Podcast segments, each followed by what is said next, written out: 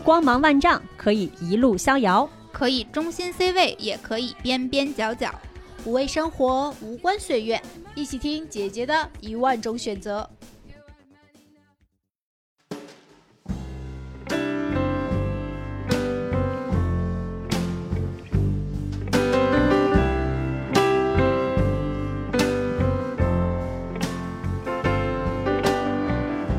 All the small things true care, truth brings. I'll take one lift, your ride, best trip. Always, I know you'll be. 大家好，欢迎收听新一期的《姐姐说》哦，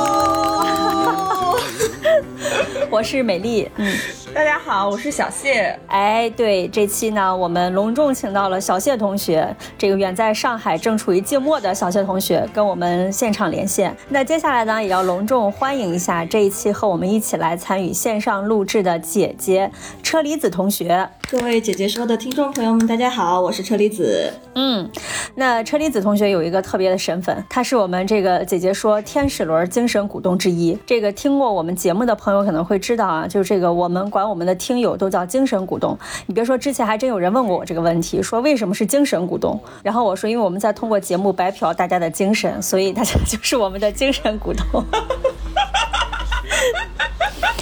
为了让我们的听友能够在群里面，大家能够更好的互动，所以我们在群里设置了一个共享文档，就是大家可以把自己的这个昵称啊、城市啊、兴趣爱好啊，包括一些。呃，有用的、没用的一些技能可以做一个分享。然后当时呢，那个我们在天使轮群里就看到了车厘子同学的一段文字，就非常的打动我们，就也是变相让我们下定决心要一定要邀请他来上一期节目。那他他他当时在这个表格里面是怎么写的呢？我还专门去把它找出来了，然后又跟各位分享一下。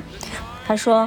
三次向死而生的心脏开胸手术经历，劫后余生又被离婚，重新走出来，活出精彩人生。我的人生故事可以和大家分享。所以我们想说，邀请车厘子同学来参与一期姐姐说的录制，这也是我们第一次和我们的听友连线来录制。那也非常感谢车厘子同学愿意在我们的节目当中去分享他的故事吧。嗯，我的荣幸。呃，我现在是在南京，所以说这次也是很特别的一次线上录，而且很荣幸是姐姐说的。可能是第一次线上录制，呃，没有想到我的这个个人经历或者说个人的故事吧，能够吸引到呃主播，觉得挺有兴趣的。我呢，其实是，嗯、呃，作为一个先天性心脏病患儿，呃，出生到这个世界上的，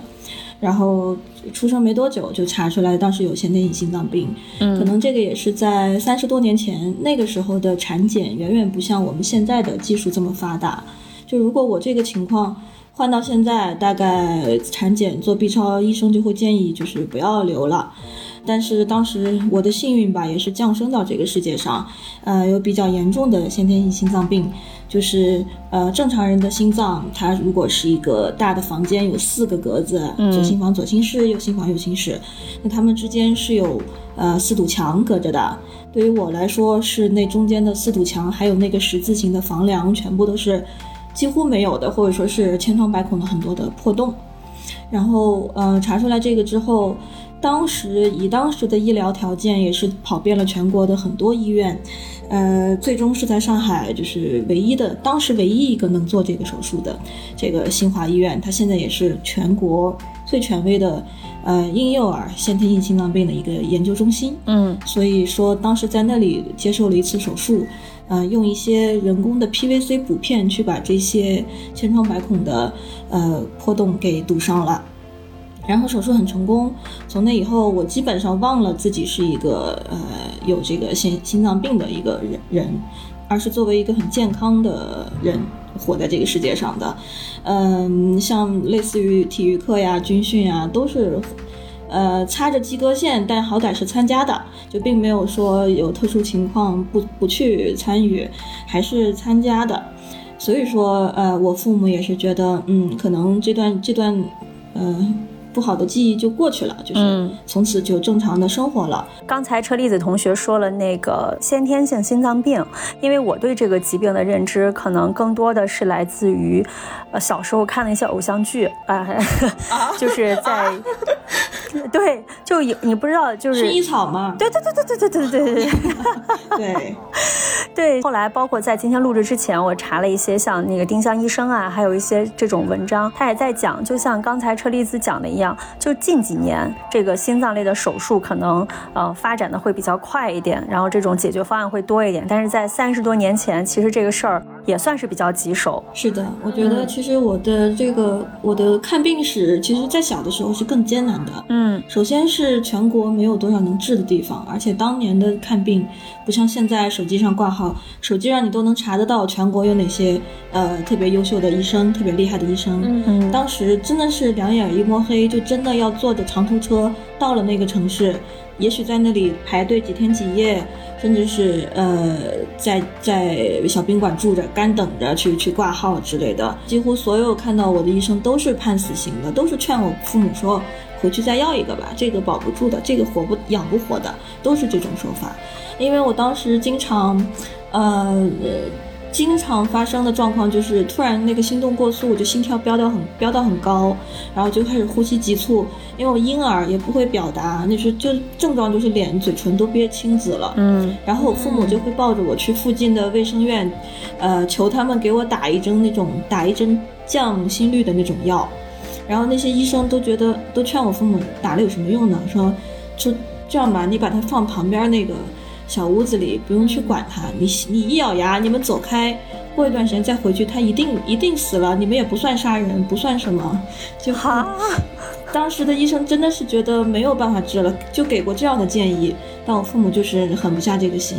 对，虽然这个话不像医生说的，对，但是真的是，但是真的是没有办法了。尤其是，除非是全国顶级级别的，其他的一般的县医院的小医生都觉得这是绝对绝对无力回天的状况。就有一种绝症的那个意思了，是吗？嗯，对对对，他们觉得不值得投入精力和金钱。唉，我觉得我父母特别坚强，就等我等到我成人之后，他们跟我讲起小时候那些经历，通常都是什么抱着我来南京看病，在玄武湖公园，我我拉了一泡粑粑在他在妈在我妈身上，就全是这种趣事。我父母当时不放弃，特别的努力，还不光是说找到这家医院能治，他还嗯，托关系还是怎么着？还是说就有点像城门立雪，去人家医生门口求了很久，请到了当时已经退休返聘的，就是在这个领域德高望重的，就是全国最老最老，现在大概九十多了，那位老医生哦还在世，当年七十多，就把他请一个专家级别的请来给我做这个手术，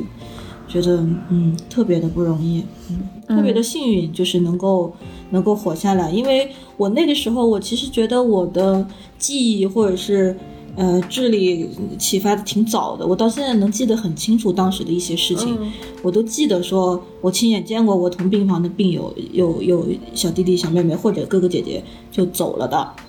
就是前一天他还在跟我在一个病房，第二天就听到他父母在门口，在在病房的门口嚎啕大哭那种，都有印象。其实所有这一切，我觉得对我父母来说，尤其是对我妈当时的心理压力是非常大的。嗯但她这么多年也只是轻描淡写的告诉我说，那时候哭的眼泪儿大概一个浴缸都不够装的。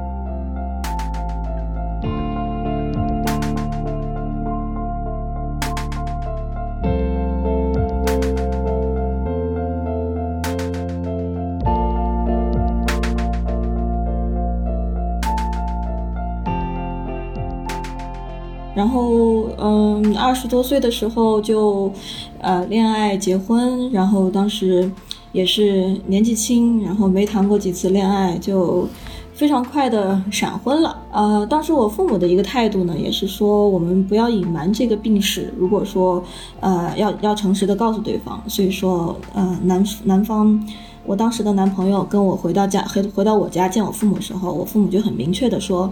嗯、你回去把这件事情告诉你父母，毕竟是一个病史，呃，我们不瞒着你，如果说你父母也能接受这个状况，你们再继续谈；如果不能接受，那就作罢。但是当时我男朋友可能跟他的父母也一直不是一个很沟通良好的一个状况，嗯他也自作主张，觉得呃觉得他父母不会去反对他选择的任何人，所以他就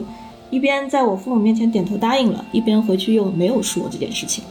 然后这也就给我后面的离婚什么的，嗯、埋下了一些伏笔和算是隐患吧。嗯那我们呃结婚几年之后决定备孕，嗯、要孩子这件事情，就想着去医院做一个基本的检查，看看是不是一切都正常。呃，结果就是去做心脏检查，医生说我这个心脏还是有别的问题。呃，当初的那些墙、房梁和墙是堵上了，现在那个门，打一个比方，它叫做门，但其实专业就是那个心脏瓣膜，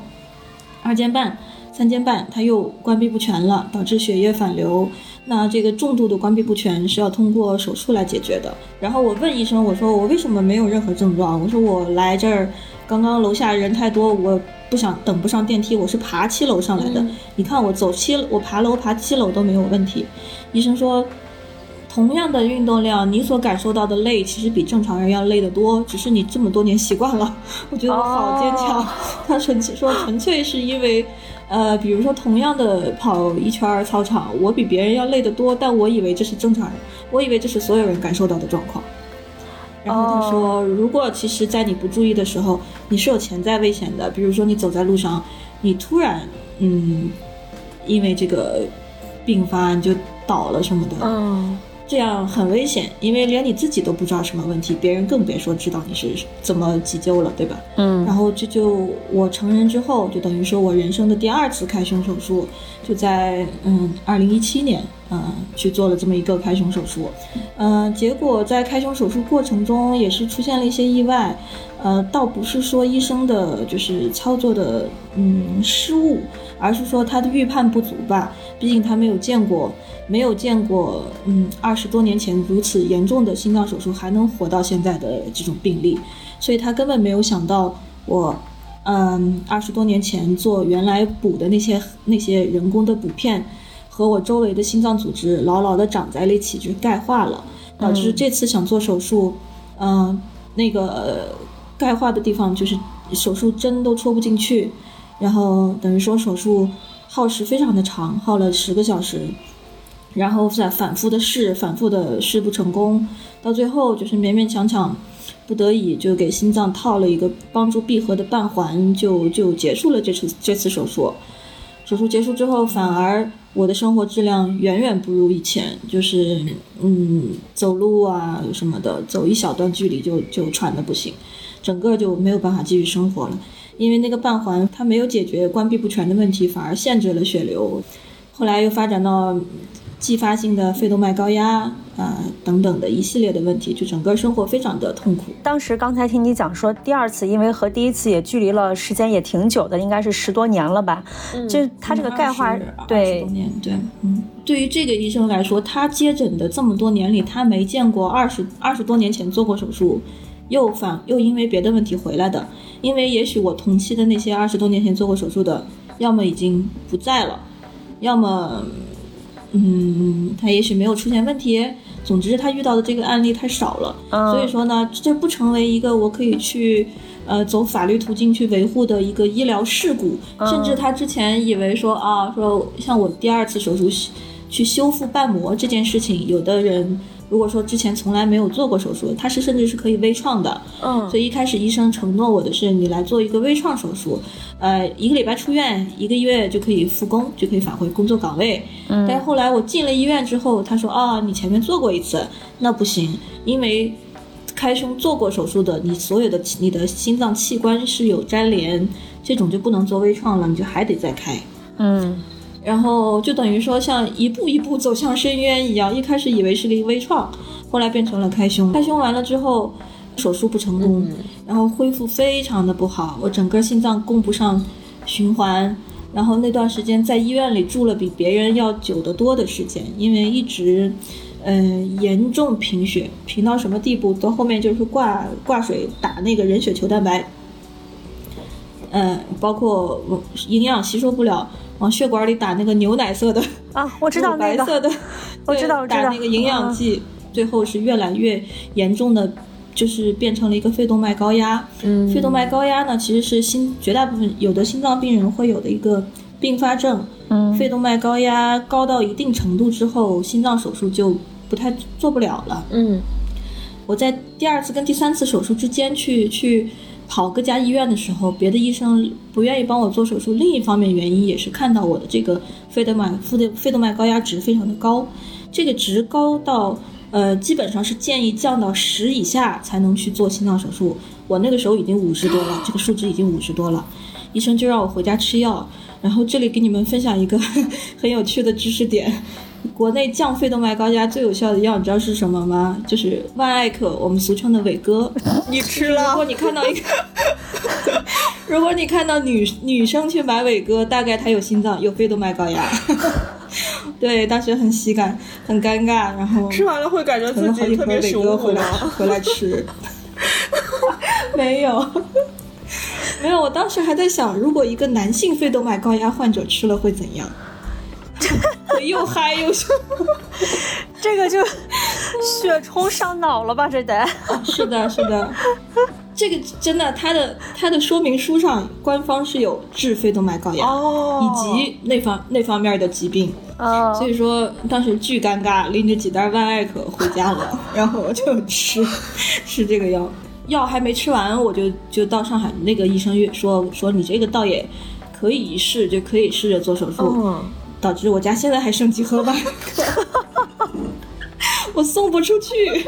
我想说留着谁有留着需要我送给他，但是呢，这种东西有需要的人也不好意思来跟我说他有这需要，是吧？所以送不出去。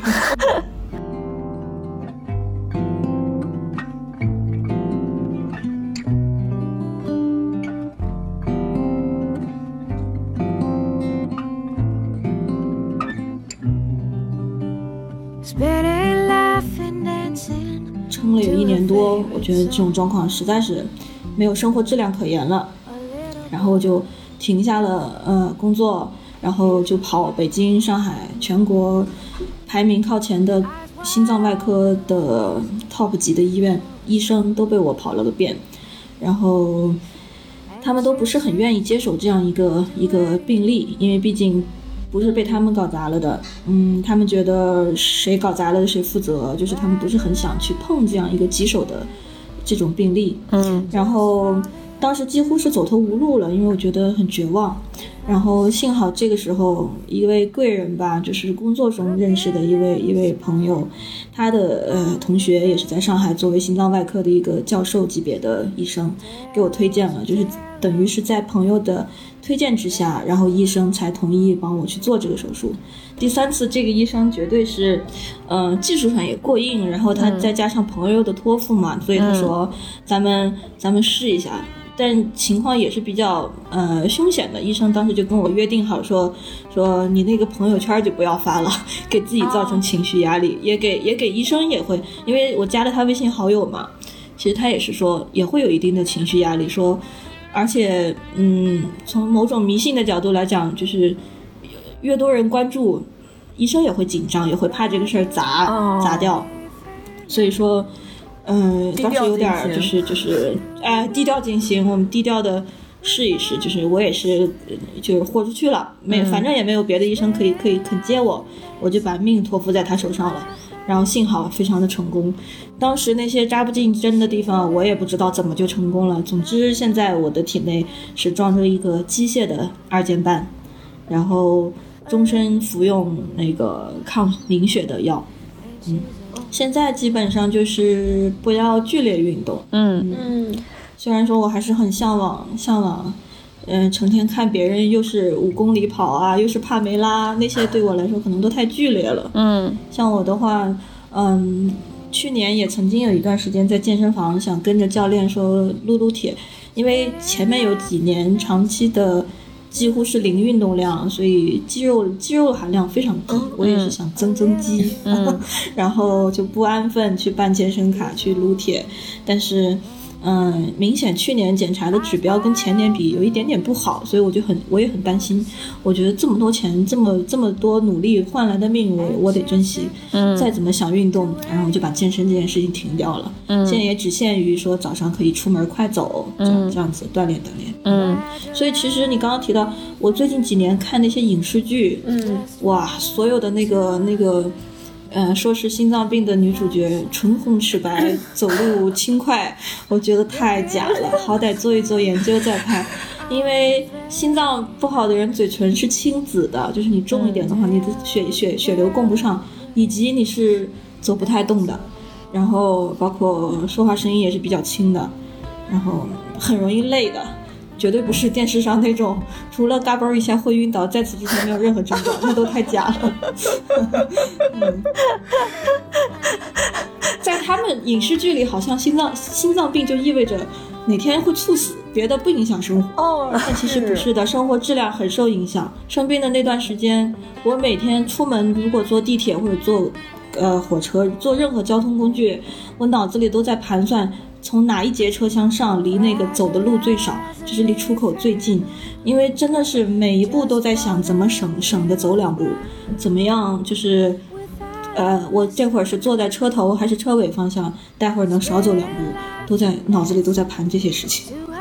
我身边没有人得过这样子的重病，所以我没有实际的接触过。就是他，嗯让我听起来实在是太痛苦了，但是你的描述又过于平淡了，就是。嗯我不知道你是已经，你是已经习惯了吗？还是只是习惯了我？觉得我被这我被这所有的经历折磨的，整个人的韧性特别大，我就觉得就是很耐磨，就像人家说“蒲草韧如丝”，我真的是那种，我觉得没有什么能把我真的打打断或者打倒，就是我能够反弹，我能够从地上反弹起来，嗯，都都过得去，没有啥过不去的。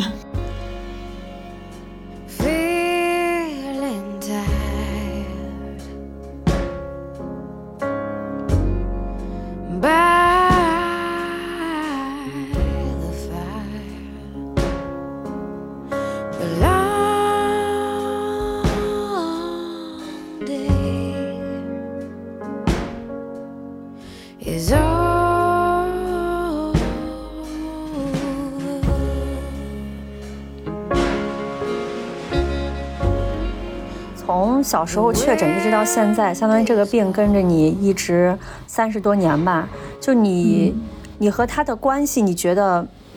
有这三十多年来有一些什么样的变化吗？对，这也是我刚刚一直想问的问题。就因为其实听车厘子说，其实第一次患病的经历自己是只有一些印象的，他可能就是你对他并没有太多的感知。我觉得可能作为自己来说，是你第二次去检查，第二次去开胸，好像你才跟这个病的距离更近了一些。但是听你刚刚的讲述，你好像特别自然的就接受了它，对就是对，就让人觉得还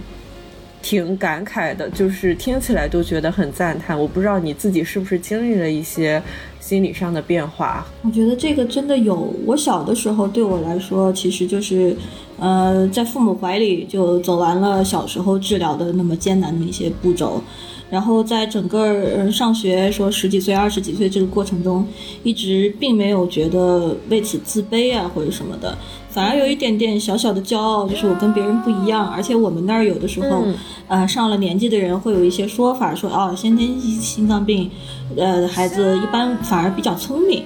或者怎么样的，然后大家会夸我说啊，你这个小孩儿，呃，然后的也是也是周围别人口中别人家的孩子，就说你看那谁谁谁车说车厘子身体不好，成绩还挺好啊，什么就拿我当别人的榜样这样子。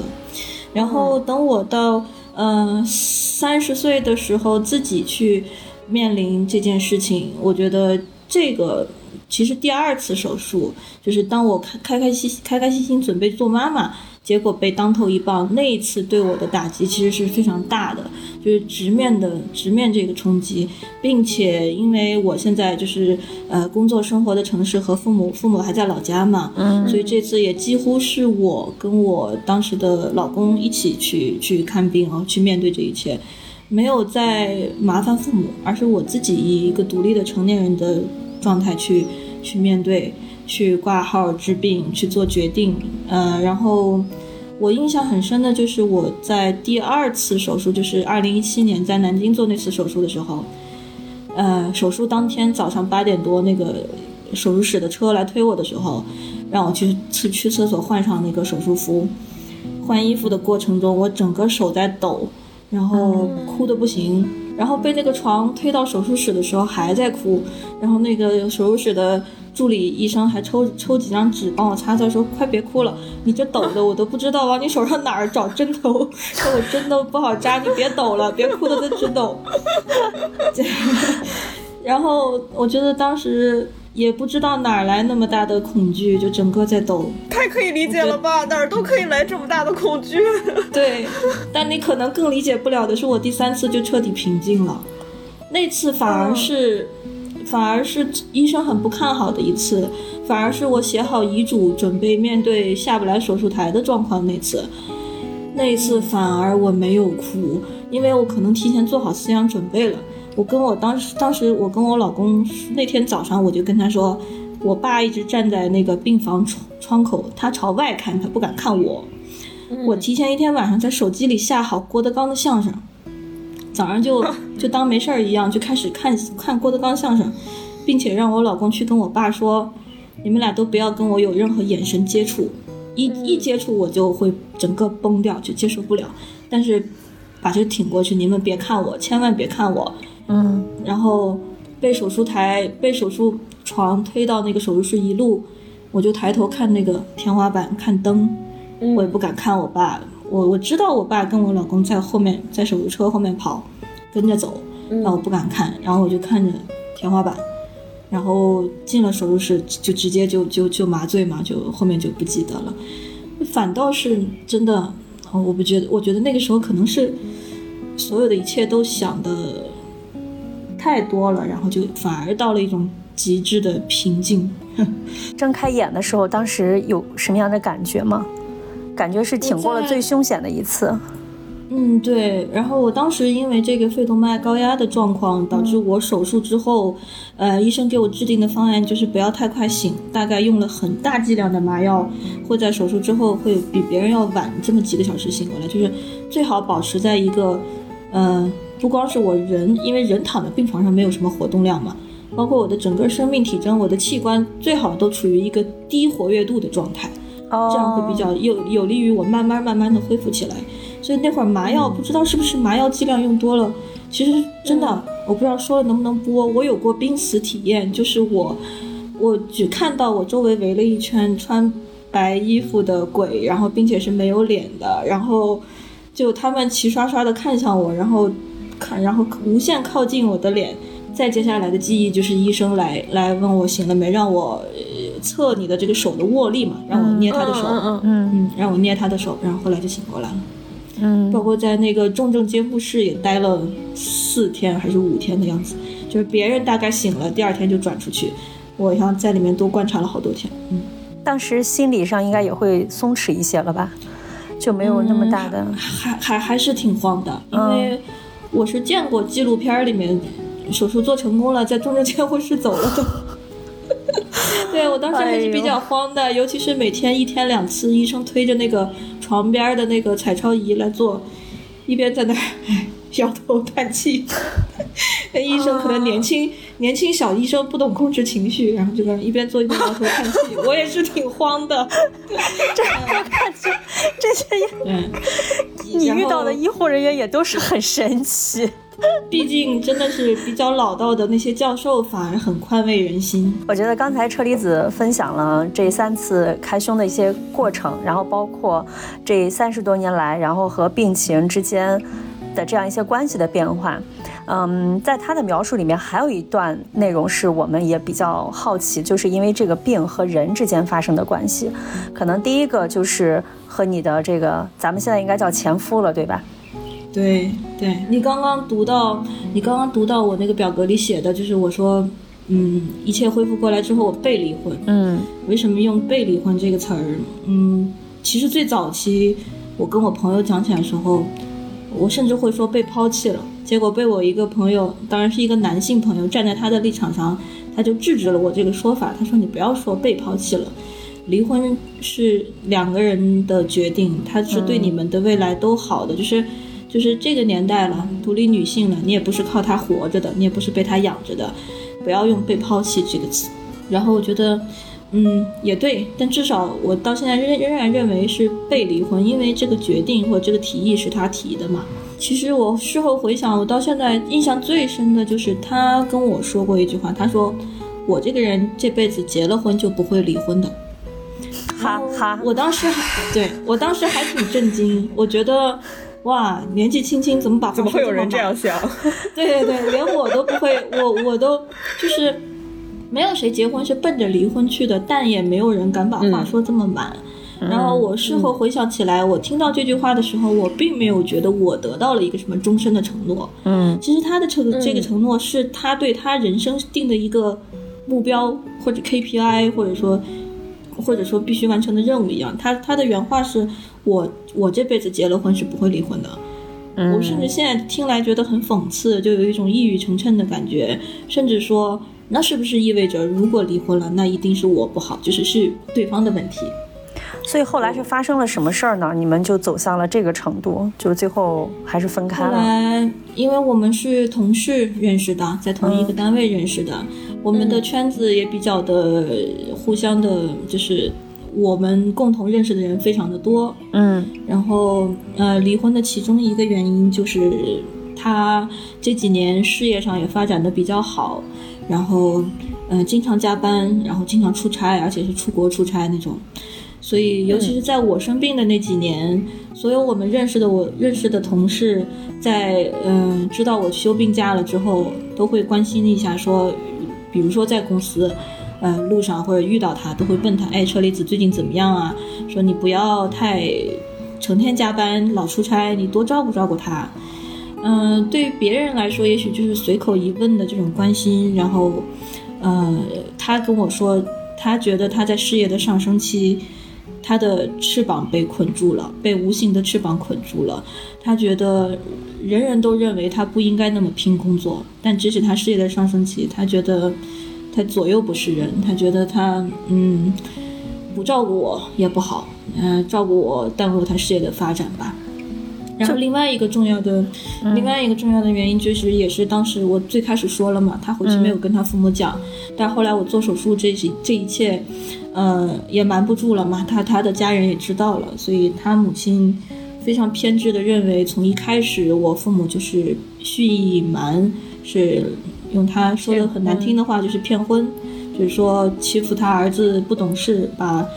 把这样一个残次品，嗯、塞给了他儿子，就这样。然后他自己也很清楚，从一开始我们是说的清清楚楚的，嗯但是他母亲的成见在这儿了，已经解释不清了。嗯嗯，用他的话说，说我妈毕竟是我妈，她好吧，他只有只能有一个妈，那他就换老婆吧，就这样。感觉是被道道德绑架了，对是吗？对对对，但其实这个事情，我觉得有不同的，嗯、角度去，又完全可以有不同的方式去处理。嗯像我，我就会认为，首先外人怎么说不应该影响最亲密的两个人之间的关系，是吧？嗯你他也很清楚，我去医院十次有八次我自己能去，那我清楚我并我并没有，我作为一个妻子，我没有责怪他赔的少了。那别人的问候真的只是出于善意，出于对我的问候。如果你在每一次被朋友问到之后，你回来转达一下，说，哎，今天那谁谁谁又关心你了，嗯那也许我一方面我能缓解他的压力，就是我我能了解到他是在被问这些，他是有这方面压力的。那其次，转达一下呃同事的关心也很正常。所以我觉得，嗯，当初他跟我提离婚的时候，我也是想过，我觉得我我跟他同龄，那我一直觉得同龄的女生其实心智心智成熟程度会比男生要超前一点。我总有一种很圣母心的，我觉得是他一时压力过大，或者说想法钻了牛角尖了。我甚至建议我说你你租个房子搬出去，你冷静一段时间。我甚至觉得他可能冷静一段时间，当这些压力都消失了。毕竟他跟我提离婚的时候，已经是我第三次手术做完，恢复了半年。呃，即将回到工作岗位的那一天，他他跟我提的。我当时觉得，天哪，一切都是终于走出黑暗，走向光明了。嗯两个人携手走过了大的苦难，接下来只会有好日子了，一起好好过，不行吗？但是，嗯，他最终依然这个，他确实租了个房子搬出去了，但也没有改变他的决定吧。当时很神奇，就是人一旦经历重大变故吧，就是比如说我当时呃离婚之后，嗯，那段时间有半年的时间，我给自己做了非常大的改变。比如说，嗯。最后一次手术，因为医院强制要求，我以前是长头发的，我就剪了短头发，然后我去染了，嗯，比较出比较大胆的，以前从来不敢染的紫色，哦。然后然后去纹了眉，然后打了耳洞，然后我以前是戴框架眼镜的，我把框架眼镜摘掉，戴了隐形。总之，我整个在在单位，很多人说认不出我来了，就是说比以前变好看了很多，嗯就是大家都很惊讶，就是说人怎么可以有这么大变化，就是，呃，就是状态上也也渐渐的活泼开朗了。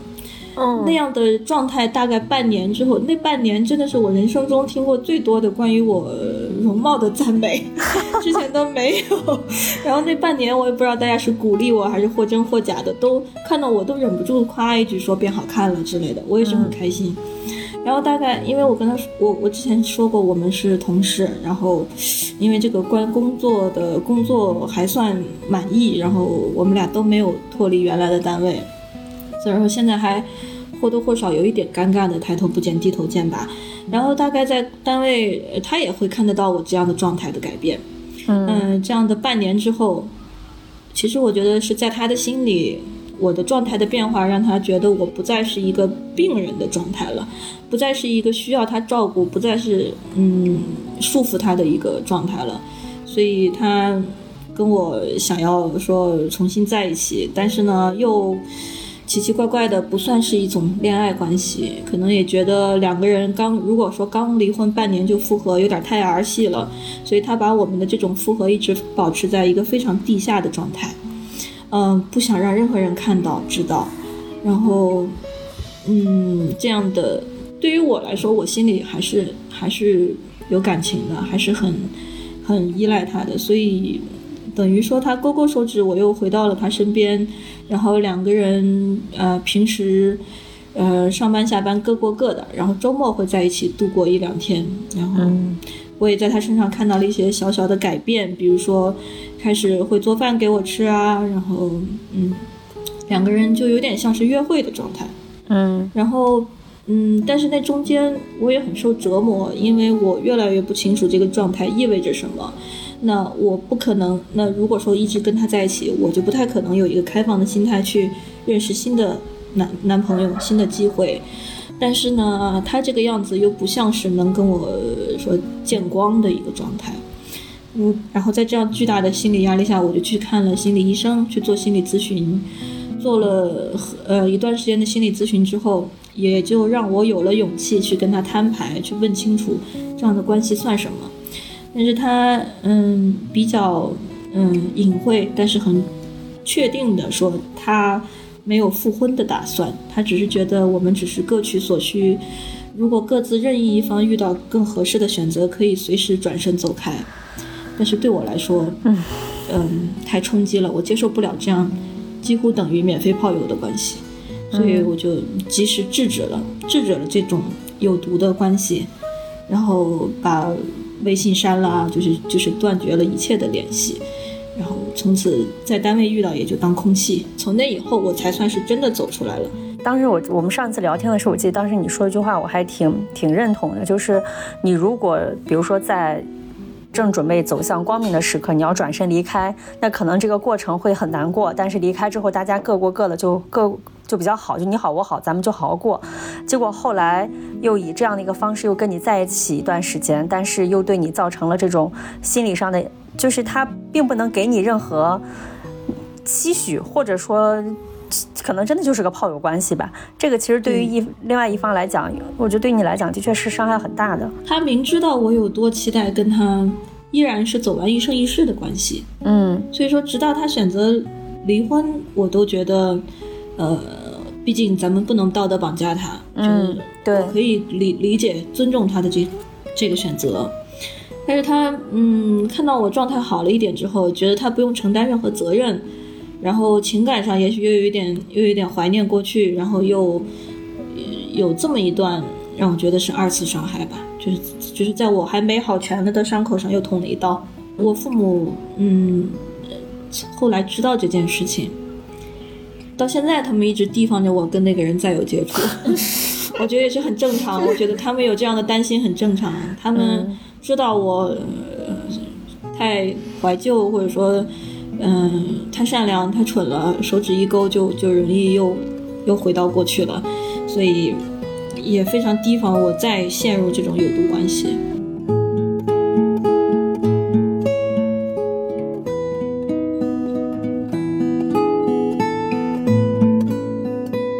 才那个就是你也提到了，就从很小看病，然后到现在，是即使是结婚，包括当时和前夫还在一起的时候，但是对你照顾更多的可能还是父母。嗯，对我觉得生病这段时间和父母的关系，你觉得有些什么样的变化吗？和父母的关系变化真的挺大的，因为之前我觉得，尤其是我恋爱结婚的那段时间吧，嗯我父母是从某种程度上觉得失去我了，因为觉得我不再像以前那样是他们的小棉袄，那么贴心的关心他们了。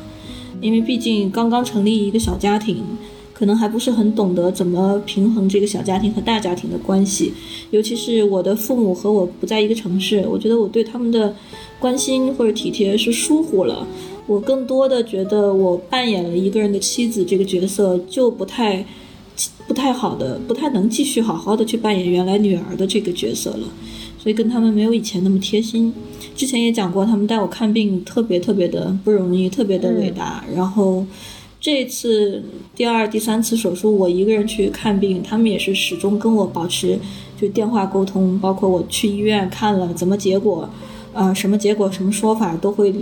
一直是就是时刻非常关注着。然后这中间可能他们甚至一度都觉得要失去我了，所以这些年他们变得从以前对我是那种严厉的管教，或者说是鞭策型的，就是很少夸我，嗯，从来都是觉得我可以再好一点，可以变得再好一点。但是现在就他们不吝啬于把任何的夸奖、任何的宣之于口，任何的夸奖、任何的爱，就经常把我夸得一朵花一样，让我觉得我小时候没有得到满足的那种从原生家庭、从最亲密的人那里得到肯定这件事情，现在我父母就是非常毫不犹豫的觉得我女儿天下最美、天下最坚强、最勇敢，就经常会给我这样的肯定，然后。但是我父母也一直是，虽然他们没有任何的错，但他们其实我觉得，但凡为人父母就做过父母的，应该都能理解。他们觉得我的这场先天性疾病，他们很亏欠我，他们有一种愧疚感，觉得是他们没有给我一个完美的身体。然后这中间，我觉得好多次，再怎么难，说再怎么被医院拒绝，我爸我爸妈都是没有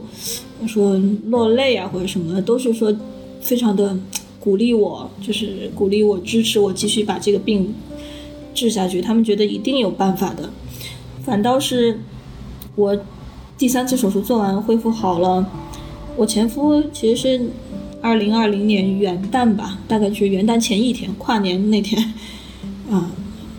好死不死挑这么个日子，我以后跨年都会记得这一天。就那一天，他跟我提离婚，然后我一直忍着，不动声色的没有跟我父母说，一直到回家过年，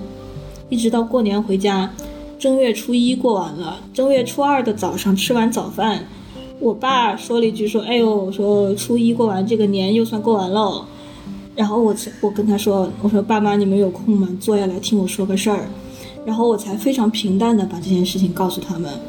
说完之后，我爸一句话没说，回到房间把房门关上，嚎啕大哭。我我父亲他把自己关到房间里嚎啕大哭。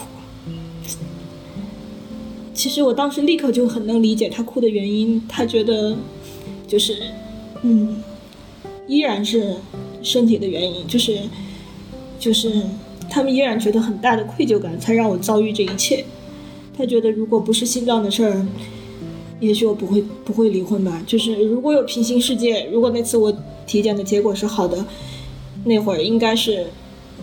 嗯，抱着个一两岁的外孙跟他一起过年，就是，是我觉得我和我父母之间始终是互相亏欠的一个关系。嗯，他们觉得没给我一个好的身体，我觉得也是因为我抱着我到处求医问药，让他们的就是三四十多岁、三十多岁就是这种最好的时光，也是很痛苦。包括那个时候，九几年六万块、七万块的手术费，其实比现在的六七十万都要值钱。他们也是家庭也是不富裕，然后也是到处借钱，甚至我爸的单位部队捐款之类的方式，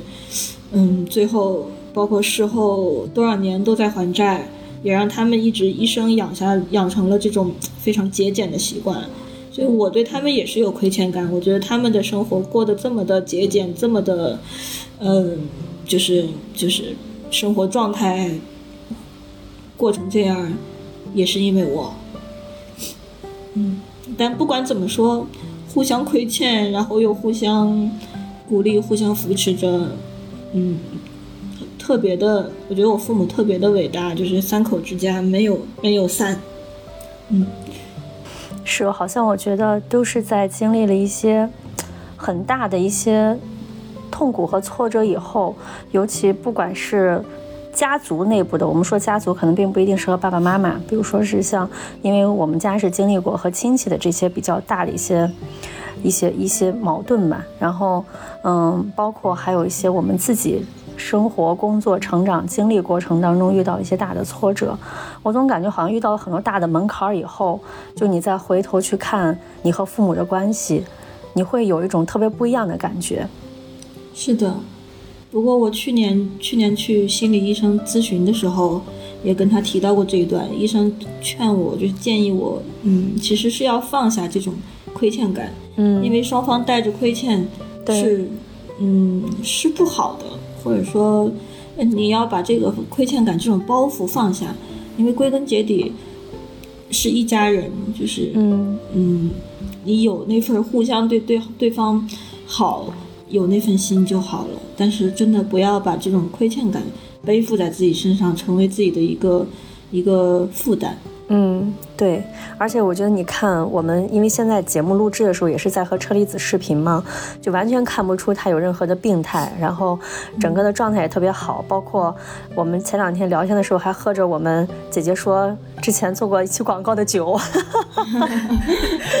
小酌，对小酌酌，对，就感觉状态特别好。我觉得现在来讲，对于嗯，不管是你你再去看待和父母的关系，包括父母在看待你，我是觉得的确在某种程度上，这些亏欠可以就是不要那么重的担在自己身上吧。而且尤其我觉得像这种先天性心脏病的情况，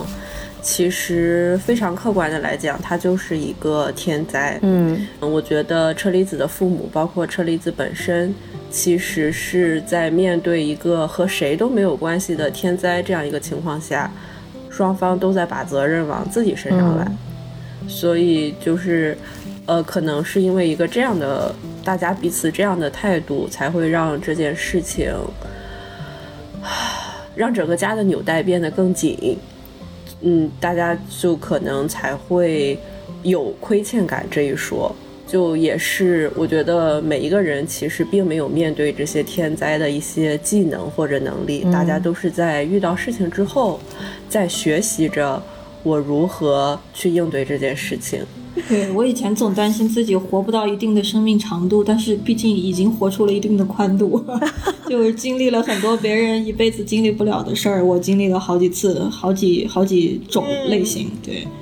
我觉得就像你朋友说你的那句话，你真的是可以在路上横着走的人。嗯，对，绝对是。我以前可不这么认为。包括其实有一段时间，我父母，嗯，在我的择偶的时候，他们其实是有一定的低姿态的。嗯那这个也是我想告诉其他所有呃听友，如果你有类似的所谓的缺陷也好，或者说是一定的嗯弱势也好，呃，不要因此在选择对象的时候摆摆摆出一个低姿态，或者不要觉得自己低他一等，或者对方嗯不抛弃我就已经是仁至义尽了，就是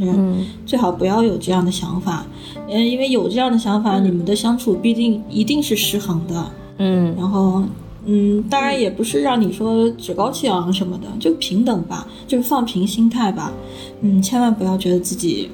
嗯处于劣势。嗯然后这样过多的奉献，然后你你容忍了很多你原本不应该容忍的，最近最后这个关系一定是崩塌的。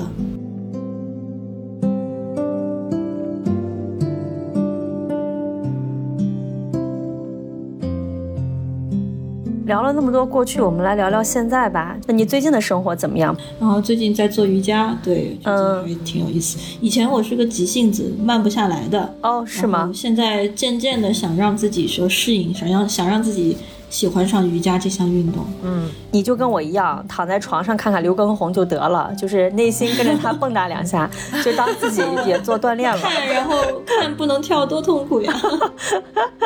嗯我还是看都不要看了。这是，这是我们这种 lazy girl 未曾想过的想法，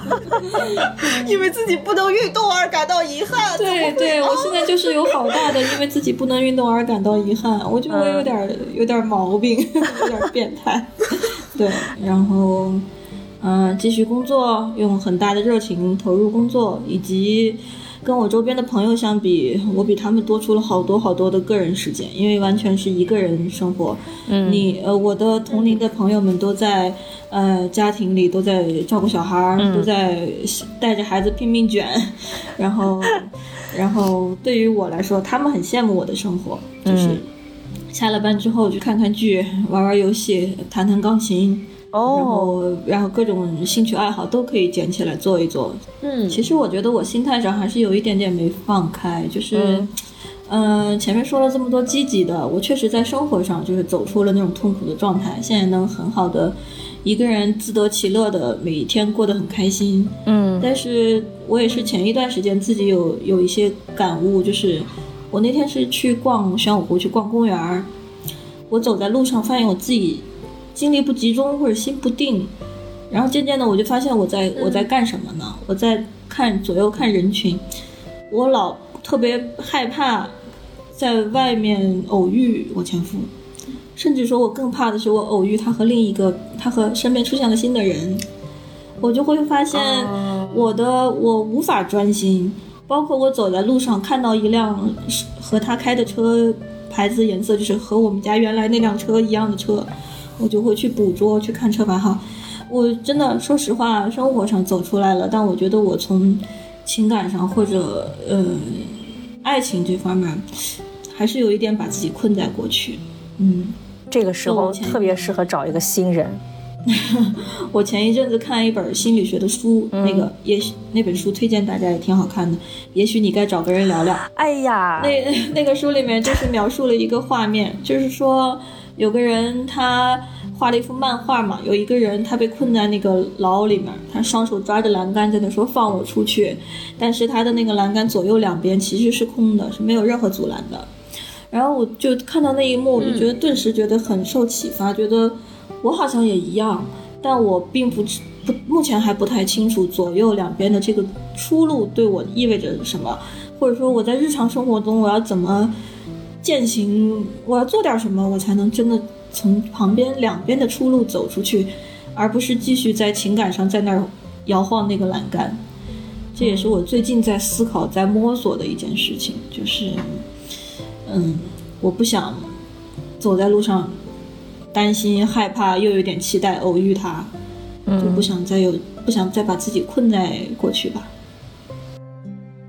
今天特别特别开心，然后也非常的，也是我觉得也是我们姐姐说的荣幸嘛，能够车厘子同学能够在节目里面去分享他自己非常。非常艰难的过往嘛，虽然很多事情都是一笑置之，但是经历那个时间段的痛苦，我觉得可能除了他他本人之外，我们外人的确是很难去理解。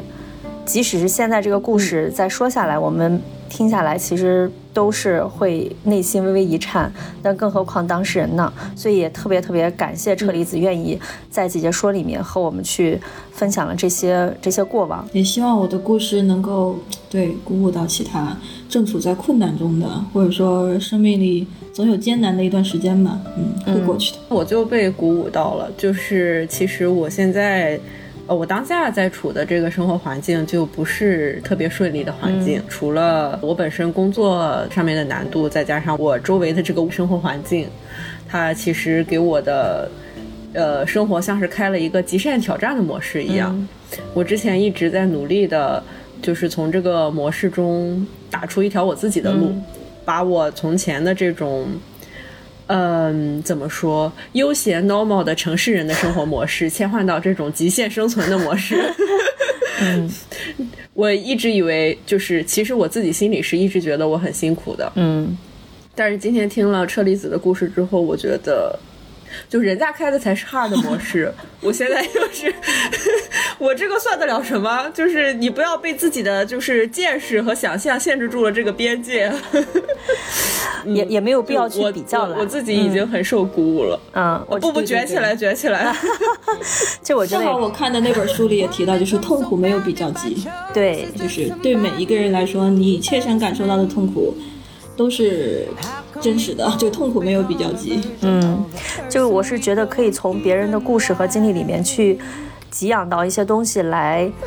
撑住你去走出当下痛苦的困境吧，这个是非常有帮助的。嗯，也希望车厘子的故事，嗯，他的这段分享能够也帮助到今天在听这期节目一直听到现在的我们的各位朋友们。我觉得大家也可以在我们的各个平台的评论区去分享一下，就是你自己有战胜过一些，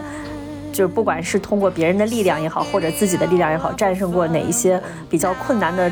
状况吧，然后也欢迎你可以在评论区跟我们互动。嗯嗯，那我们今天的节目就先录到这儿。那非常感谢车厘子同学，也感谢大家的收听。嗯，欢迎大家在各大音频平台关注和订阅我们姐姐说，也欢迎在微信公众号搜索姐姐说 FM 加入我们的精神股东群。另外，我们现在姐姐说也已经开通了职场和情感的咨询服务啊，详细情况呢，大家也可以在公众号里面去查阅。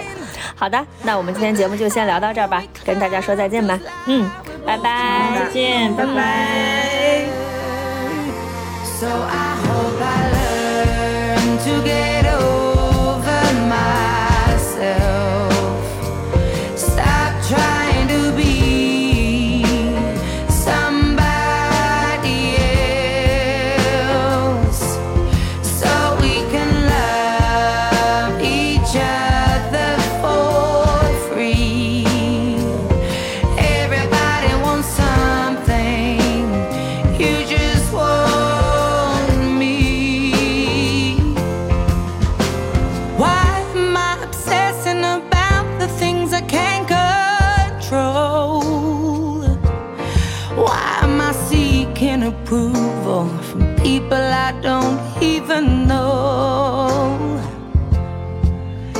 these crazy times, I hope to find something I can cling on to. Cause I need some substance in my life, something real, something that feels true. You better believe for you I've cried